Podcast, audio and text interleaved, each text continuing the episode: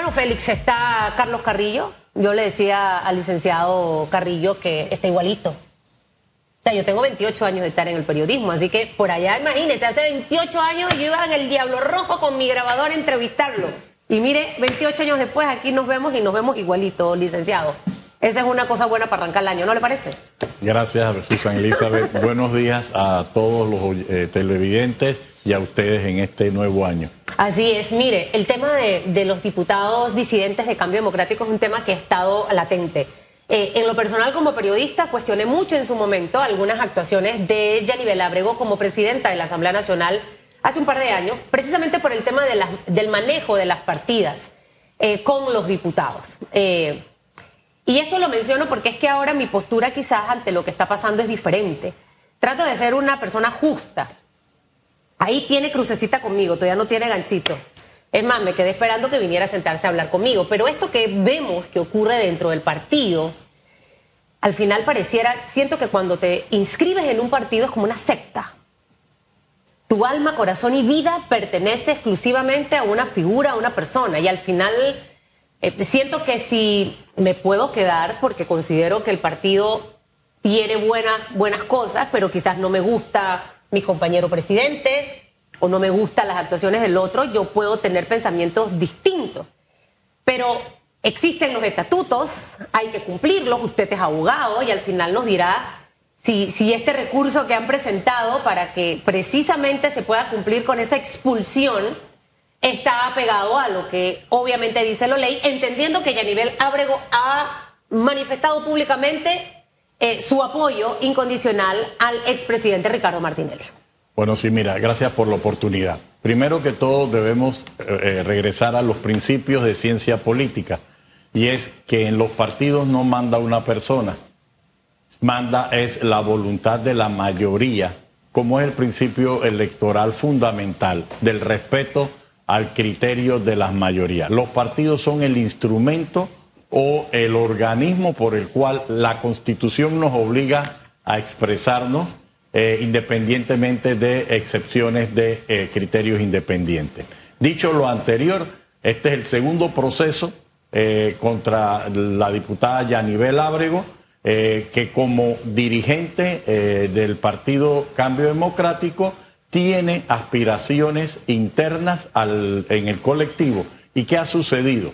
Que frente al vencimiento de los términos de vigencia de la Junta Directiva y los organismos que vencen el próximo 23 de enero y el 5 de febrero es la fecha eh, eh, tope, en un momento determinado ahora se produce el inicio de este proceso disciplinario.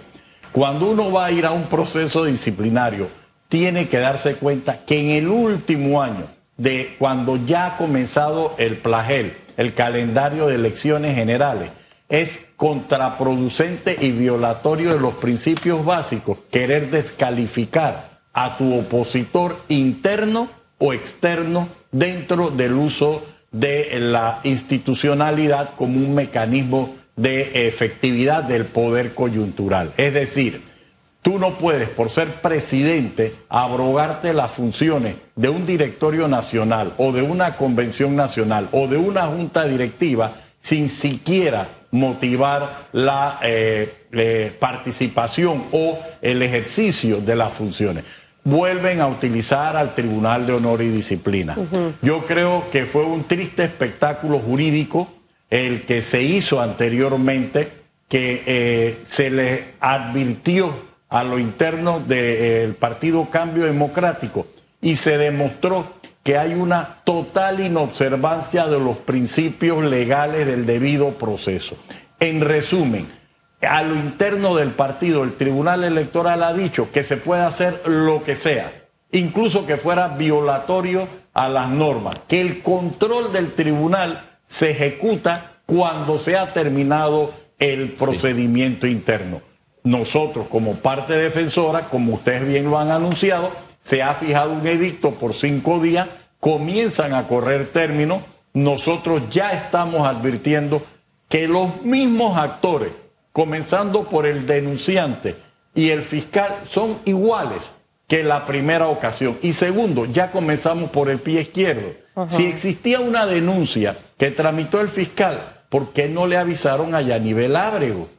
Si desde el primer momento en que a ti te denuncian, tú tienes derecho a ser oído. El fiscal ha concluido una, eh, una extensiva investigación de solo 10 días sin ningún elemento que nos hayan comunicado como defensa. Es decir, que se han violado garantías ya con el principio de este proceso y con la admisión. Sí, es vergonzoso repetir errores. Vuelvo y te repito, si ellos dicen que ya hay una vista fiscal, ¿qué derecho me diste antes de emitir la vista fiscal? Ahora, ¿cuándo, ¿cuándo, se vencen estos cinco días? Y, realmente, ¿en qué ustedes se, se apegan a que la decisión irá a favor de Yanivel Ábrego? ¿Cuándo se vence y a qué se apegan ustedes legalmente? O sea, entendiendo que, que no está apegada a lo que establece la norma y que pareciera básicamente, eh, licenciado Carrillo, y usted me lo dirá, si aquí hay un, algún tipo de persecución hacia algunas figuras de cambio democrático, entendiendo que tienen el, el, beneplácito o la simpatía de los inscritos del partido, más no de la junta directiva de este colectivo. Ok, sería irresponsable entrar en consideraciones de fondo porque nosotros, como te he dicho, no hemos sido siquiera notificados. Ni siquiera nos han dicho, los denunciaron por esto y ustedes tienen que defenderse. Ahora ya lo admitieron. Nos, tienen que notificar, dar copia y nosotros establecer una estrategia. Pero ya de antemano decimos lo siguiente. La causal que se ha dicho públicamente, que tú la referiste, es una causal que no es de ahora. Hace más de un año después que se inscribió el partido RM y las aspiraciones de Ricardo Martinelli. Esta discusión se dio en medio de discutir si habían votado por el, señor Cristiano Adames 14 diputados.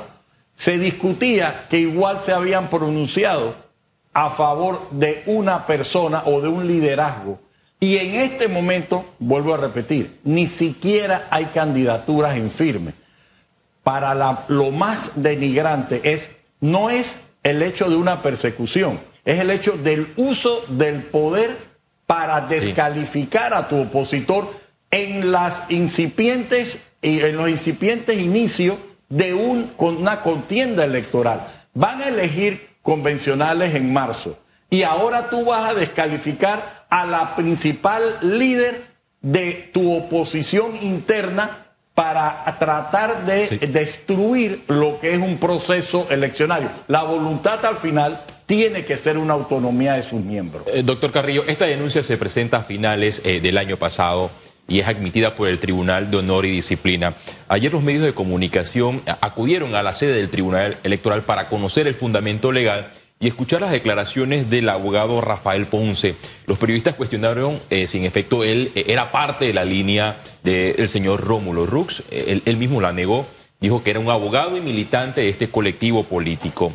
Y viendo el edicto, dice que el fundamento legal para la admisión de esta denuncia son las declaraciones que anteriormente dio la diputada Yanibel Abrego, quien ha respaldado la candidatura presidencial del expresidente de la República, Ricardo Martinelli, presidente del colectivo político Realizando Metas.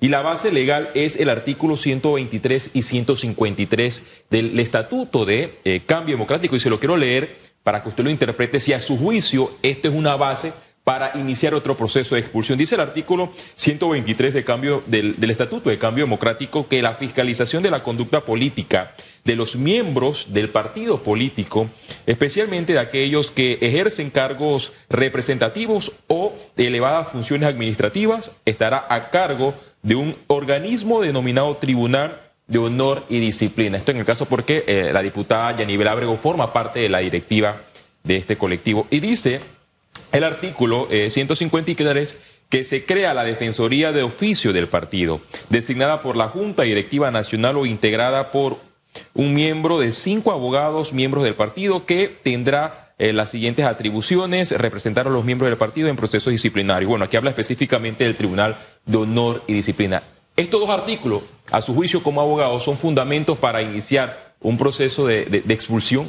No, incluso la figura de Rafael Ponce no aparece ahora.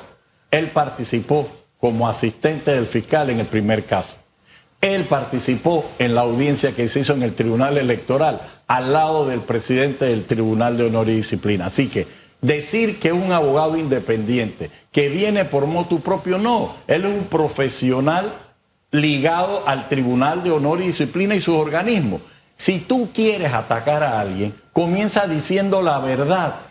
¿Por qué me tienes que negar que eres un asalariado o un relacionado con los grupos de poder encabezados por Rómulo Rux? Ahí comenzamos por el pie, con el pie izquierdo. Y a nivel Ábrego abiertamente ha determinado su, su decisión de participar y disputar los organismos de control del Partido Cambio Democrático. ¿Por qué vas a negar? Vas aún, hace más de varios meses se anunció que el Partido Cambio Democrático, bajo la dirigencia actual, que vence su periodo ahora, quiere determinar que en el circuito electoral de Yanivel Ábrego no va a competir en primarias nadie. Y más aún, no va a ir ninguna mujer, va a ir un hombre por designación directa. ¿Tú crees que esos son los principios de autonomía y de transparencia del calendario electoral que tú das ejemplo como partido político y como que estamos jugando con situaciones y judicializando la política. Y eso es negativo. Vuelvo y repito, el uso del poder en los partidos políticos debe estar sujeto al escrutinio de sus miembros, pero no pueden aspirar y el Tribunal Electoral va a tener que impedir que una junta directiva con término vencido sea la que determine las condiciones del próximo torneo electoral sin renovarse. ¿Y usted realmente confía en la postura que adopte el Tribunal Electoral? Yo como abogado tengo que exigir a las instituciones que cumplan su deber. Ya lo hicieron una vez. Repetir todo este trastocamiento, ¿usted cree que nosotros como ciudadanos no los merecemos? Que frente a un proceso electoral, en vez de estar presentando propuestas, estamos tratando de descalificar a los contendientes y más a una mujer.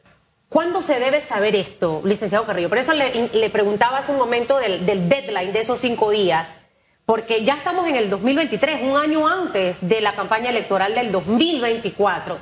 Eh, la fecha de vencimiento de la junta directiva actual de este partido, ¿cuándo es? Usted que... El 23 de enero del 2023 vencían los cinco años. Y se ha hecho una interpretación del boletín electoral del 5 de febrero. En un acuerdo del Pleno se dijo que era el 23 de enero. Es decir, yo siendo mal pensada, para que usted sepa que yo soy súper mal pensada, de aquí al 5 de febrero, mi querido Félix Antonio Chávez, si al final yo logro expulsar a Yanivel Agro, entendiendo que ese es el panorama, el camino en realidad le quedaría despejado a, los que actuales quieren seguir manteniéndose dentro de la junta directiva del Partido Cambio Democrático. Si al final el, tribunal fallase en contra de lo que quieren hacer dentro del partido de expulsar a Yanibel Abreu, ella tendría la oportunidad entonces de ir a los comicios electorales y que sean los miembros del colectivo que decidieran quiénes van a encabezar esa junta directiva. Así de sencillo, para que usted entienda un poquitito esto. Antecedentes legislativos de diputados de varios partidos políticos que han votado en contra de la línea del partido, lo hemos visto por años. Yo tengo 28 años de ser periodista y en la época del señor Juan Carlos Varela, recuerdo cuando varios diputados de Cambio Democrático votaron en contra de la línea del partido. Y lo que yo me pregunto es que la ley al final, si existe, tiene que ponerse en marcha, sea quien sea. Pero lo que yo veo que está mal es que en un momento, ah, bueno, sí, votaron en contra, no hice nada. Ahora no seguí la línea, ahora sí inicio con todo este proceso. Son esas falencias que al final, por eso es que mucha gente tiene ese rechazo a los partidos políticos que han generado esa desconexión y que creo que es importante en esta coyuntura que al final se pueda fortalecer un poquito la democracia. Ustedes, aparte de la fe o la buena gestión que esperan del Tribunal Electoral, ¿consideran que Yanivel va a seguir en el partido de aquí a febrero a que vengan esas esas elecciones, a ver si se dan o no sé qué finalmente va a ocurrir en el partido? Es imposible jurídicamente si se cumplen los mínimos conceptos que antes de febrero o marzo de este año exista un pronunciamiento infirme, siquiera lo interno. En la vez pasada nos llevó un año de subir y bajar. Entonces, mientras eso pasa, ¿debiera entonces anunciarse fecha para elecciones del partido o no? ¿O no se puede? Correcto, es que ya hay fechas para elección de convencionales. El problema está que como lo dijo el propio presidente nominal del partido, él parte de la base que él puede precedir presidir el calendario electoral del 2024 sin renovación. Y eso el Tribunal Electoral no lo debe permitir. ¿Eso sería violatorio a, la... a los principios básicos de electorales? No puede ser que la Junta Directiva de las elecciones del 2019, vencido su plazo, no vayan a una renovación y que sea el total de la membresía. Vuelvo y te repito, tú sabes lo ofensivo que es que tú digas que como presidente del partido, que no se ha iniciado un calendario electoral, ya reservaste Capira para quitarle un puesto a la paridad de la mujer y a la libertad del género y poner a un hombre por tu dedo y sin que tú tengas el derecho de esa personería y esa eh, filosofía de autoridad.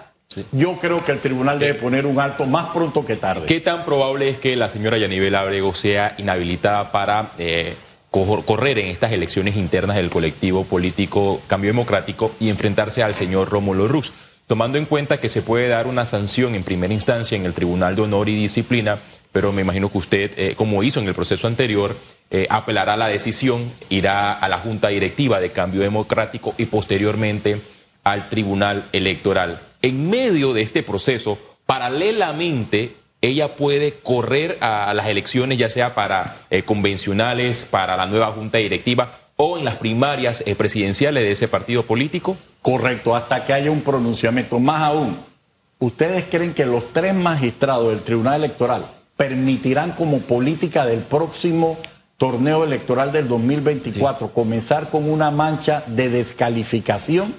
Si tienen los votos, ¿por qué no va a una convención? Ahora, esos son temas político y nosotros estamos enfocándonos en lo jurídico en este momento. Ahora bien, la candidatura de la señora Yanibel Abrego ah, para diputada eh, en su circuito en Capira está en entredicho, entredicho porque eh, Cambio Democrático ya anunció a una figura de ese colectivo político que aspirará al cargo de diputado. Los diputados o las figuras de los partidos políticos que desean ser postuladas por un partido político tienen hasta eh, al principio de febrero para formar parte de ese partido político. De lo contrario, no podrán ser postulados. Es decir, que la fórmula para que ella compita en ese circuito de eh, Capira es que pase al partido eh, de realizando metas. Ella tiene contemplada esta estrategia o va a continuar eh, en las filas de cambio democrático. Hasta donde yo tengo conocimiento, Yanivel Ábrego va a agotar todos sus derechos como política, como mujer